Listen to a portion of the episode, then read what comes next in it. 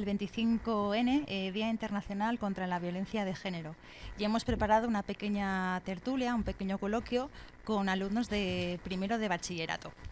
Muy buenas. A ver, chicas, ¿qué, qué entendéis por violencia de género? ¿Qué es la violencia de género?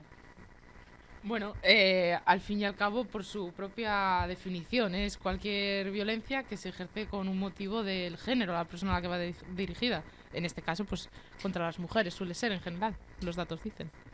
Vale, ¿vosotros? Pues más de lo mismo, diría yo. O sea, eh, cualquier. Eh, a ver, acción violenta cometida contra una persona es fomentada por su género. Sí, básicamente lo que ha dicho Carolina. Genial. Entonces, no vosotros, ¿diríais que existe en general diferencia, diferencia entre el concepto de hombres y mujeres?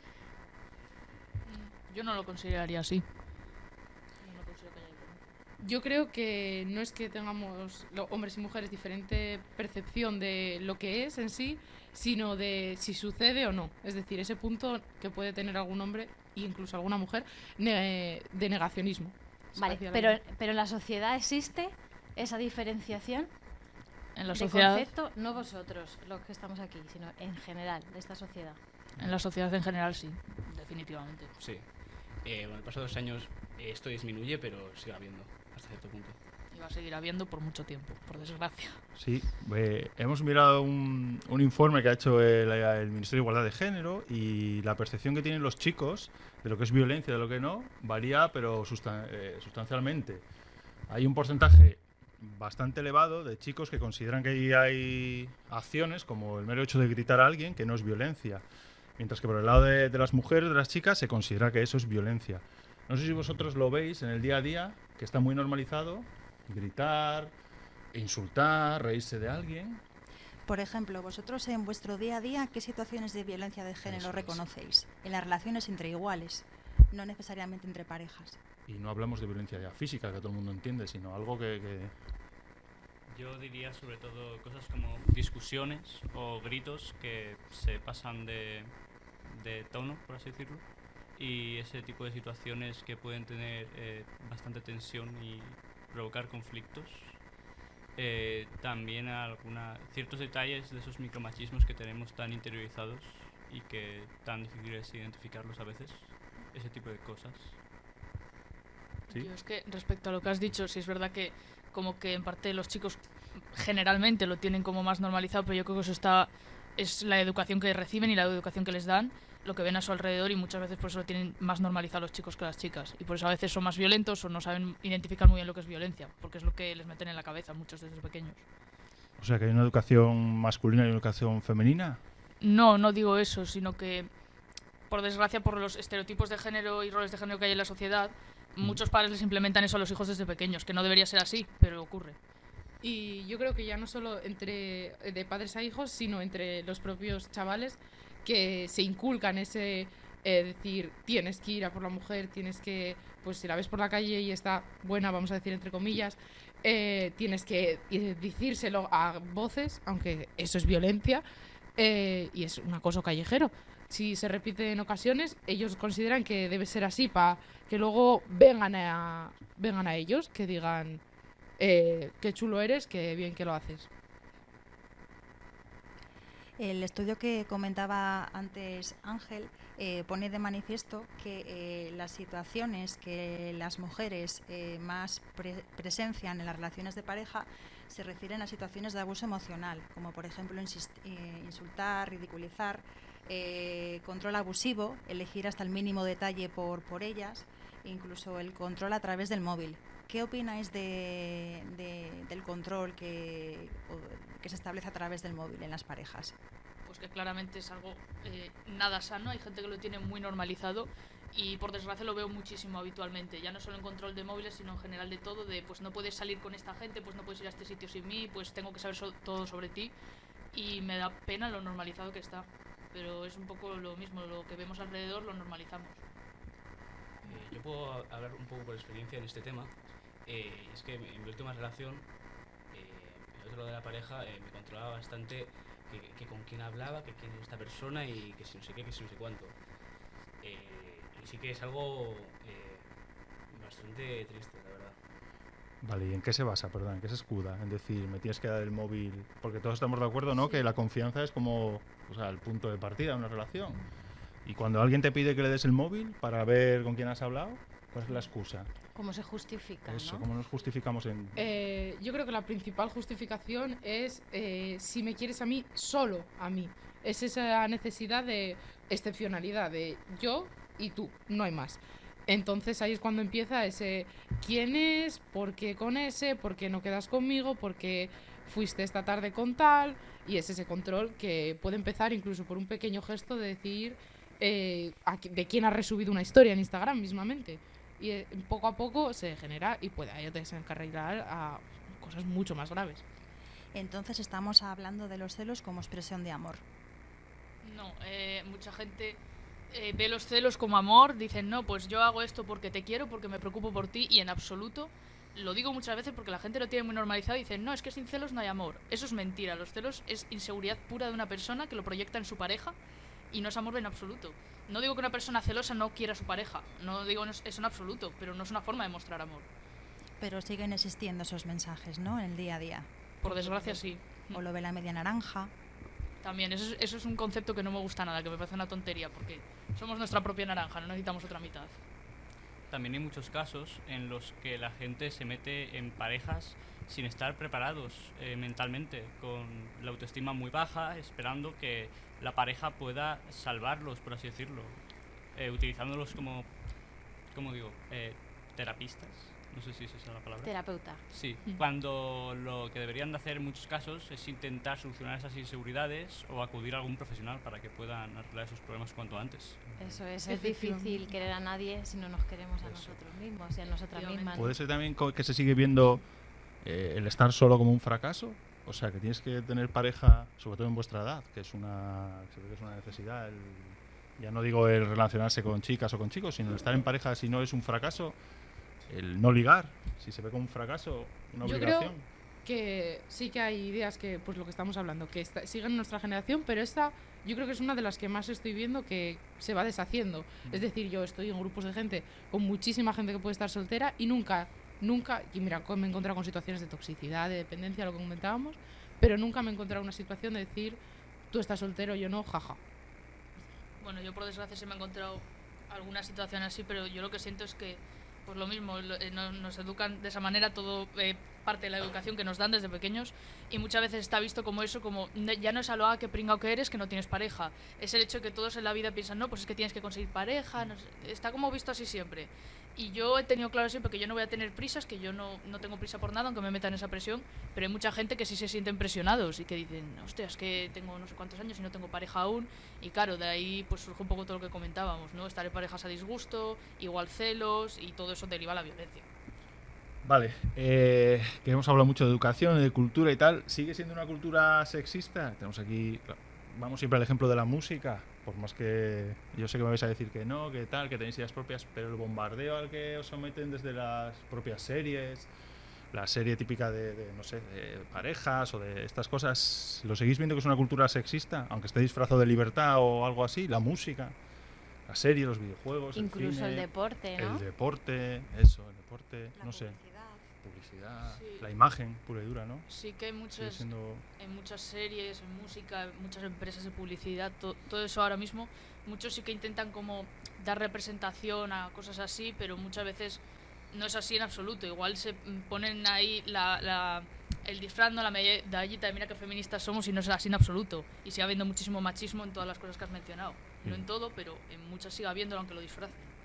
Yo pienso que en los videojuegos también pasa lo mismo, que por ejemplo nos encontramos con el típico caso de cómo se ven dos personajes, un personaje masculino y uno femenino. En muchos juegos el femenino tiende a tener menos ropa para, ¿cómo digo? Eh, eso, objetivizarlo. Y mientras que eh, el chico o el hombre suele, quizás suele ser más guerrero, arquero o cualquier cosa, y a veces hay muchos personajes que en muchos juegos suelen, suele haber muchísimas más eh, curanderas chicas que chicos en algunos casos. No digo en todos, porque esto ya se está normalizando más. Poco a poco, todavía hay poco a poco, pero sigue habiendo. Qué bueno, qué buen ejemplo. Sí, sí, sí.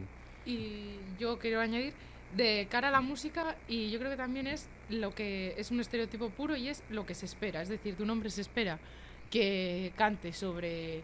Si es sobre amor, va a ser sobre un amor, o eso, objetivizando a la mujer. Y si la mujer habla sobre amor, va a ser o romántico o de desamor de hoy este hombre me ha dejado. Y por otra parte, el hombre, pues es esa parte de decir, mira qué chulo soy, estoy con varias, creo que todos sabemos a qué canción me refiero. Y es ese ejemplo de yo soy chulo y tú tienes que o lamentarte o estar suplicando por ese amor.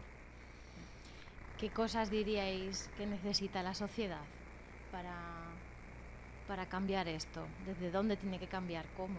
Educación, eso Lo está diciendo yo un rato, sí. Pero la educación desde, desde pequeños. cero. Quiero decir, ¿educación en qué sentido? Desde cero en... Lo ¿En hablábamos. casa, en el instituto, En el casa, colegio? en el colegio, sí, no en el instituto, en el colegio, porque al fin y al cabo la adolescencia estamos asentando ya cosas.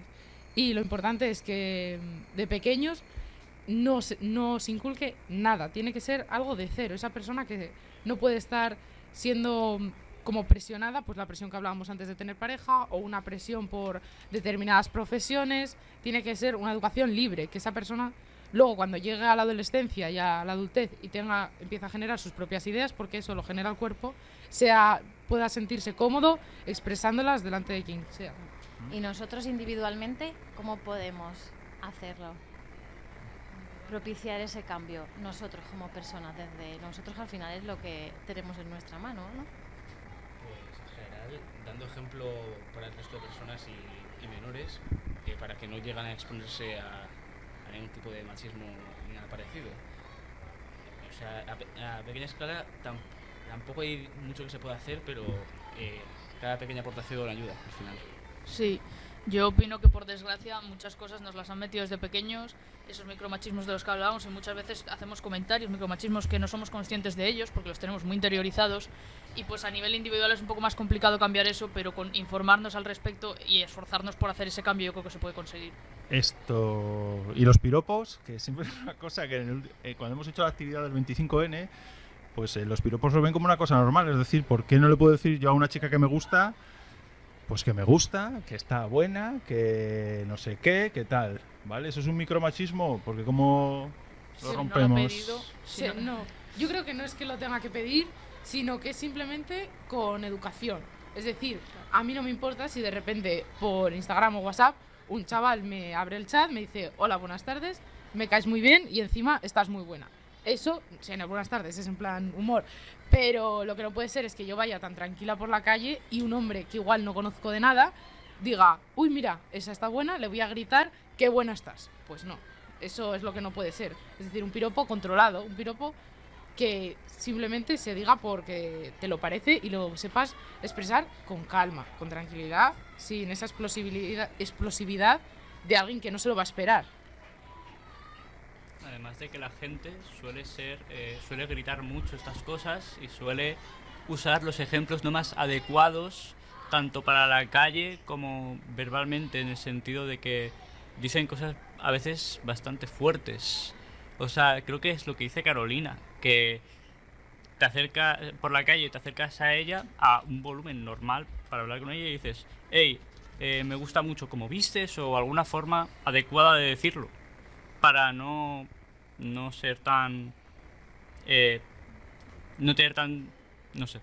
eh, no ser tan gritón, por decirlo así.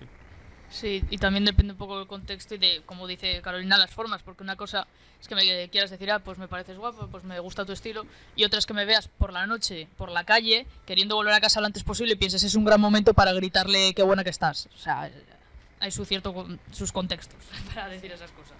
Una invasión a la intimidad, ¿verdad? ¿Hasta qué punto llegar? Y por ejemplo, ¿pensáis que los roles y los estereotipos de, de género siguen teniendo un peso importante a la hora de que chicos y chicas decidan sus eh, caminos eh, profesionales en su toma de decisiones? Sí, claramente. Eh, vimos precisamente el. Pues hará. Yo creo que fue ayer. En una clase y vimos un vídeo que ha publicado el Ministerio de Igualdad en el que niños de. Que tendrían 7 años ya tienen claro que si son chavales, si son chicos, pueden ser policías o pueden ser constructores. Y si son mujeres, tienen que dedicarse a profesiones más delicadas o carreras que requieran más estudio. Es decir, un hombre tiene que, tiene que hacer deporte, ser fuerte y por eso, pues ser bombero, ser policía. Profesiones, pues precisamente que requieren unas pruebas físicas. Y una mujer puede ser profesora, puede ser enfermera, cosas que tengan que ser delicadas. Eh, sinceramente, eh, cualquier persona que piense que una, siento. cualquier persona que piense que una mujer eh, tiene que ser delicada, no sé qué, es que no ha visto a- Carolina aquí presente, que es como, como una pared de ladrillos que coge, me pega un puñetazo y me revienta. Muchas gracias. Pero yo creo que eso también me lo he encontrado, mira, ahora que has sacado el tema, y es esa construcción social de yo simplemente entreno en un club y simplemente los hombres siempre se ha visto como, mira qué bien está este chaval, cómo se nota que entrena, que está fuerte, y yo me encuentro situaciones de decir, no entrenarás demasiado, no te estarás poniendo demasiado fuerte o no podrías pues tener los hombros un poco más estrechinos. Eh, y es eso, esa situación de ¿y por qué mi compañero simplemente puede tener unos hombros como una pared de ladrillo, como decía Daniel, y entrenar todos seis días a la semana para, y comer la dieta que le se merece para tener un cuerpo perfectamente musculado? Y las mujeres debemos seguir una dieta para bajar de peso, para tener una cinturita de avispa y no podemos tener una tableta como Cristiano Ronaldo. Sí, lo que decíamos del sexismo en el deporte, ¿no? Y ya para, para concluir y, dar cierre, eh, y siguiendo el, el lema del 25N que hemos trabajado esta semana en el instituto, el amor construye, ¿por qué el amor construye? Mm, yo diría porque el amor en cualquier lugar eh, tiene que estar ya basado. eh, vamos, a- vamos a poner eh, una analogía como una, como una casa. O sea, tiene que tener ya unos cimientos bien formados antes de empezar. Y a partir de ahí solo, solo va mejor. Si empiezas a hacer una casa y te acabas con eh, un antro en el que se va la gente a pincharse, pues es que eso, ese amor como que no es muy bueno, ¿no? Y Sí. ahí iría yo con mi analogía, la verdad. lo que dice Daniel, que somos, al fin y al cabo, los seres humanos somos personas sociales, pero lo importante es los cimientos. Eh, tenemos que ser personas que estemos formadas o que podamos preparar una relación de amor y ya no una relación, sino simplemente amistades. Y luego, en apoyarnos en otras personas, nos va a ayudar a ser mejores personas. Por eso yo creo que construye un amor, nos ayuda a unificar gente y siempre dos más dos van a ser más que uno solo. Y siempre tolerancia cero, ¿no? Hacia la violencia de género, hacia nosotras, hacia nosotros y también hacia lo que veamos, ¿no? ¿Cómo, cómo veis esto cuando lo, cuando lo vemos en la sociedad? La violencia en general. Sí, ese silencio, ¿no?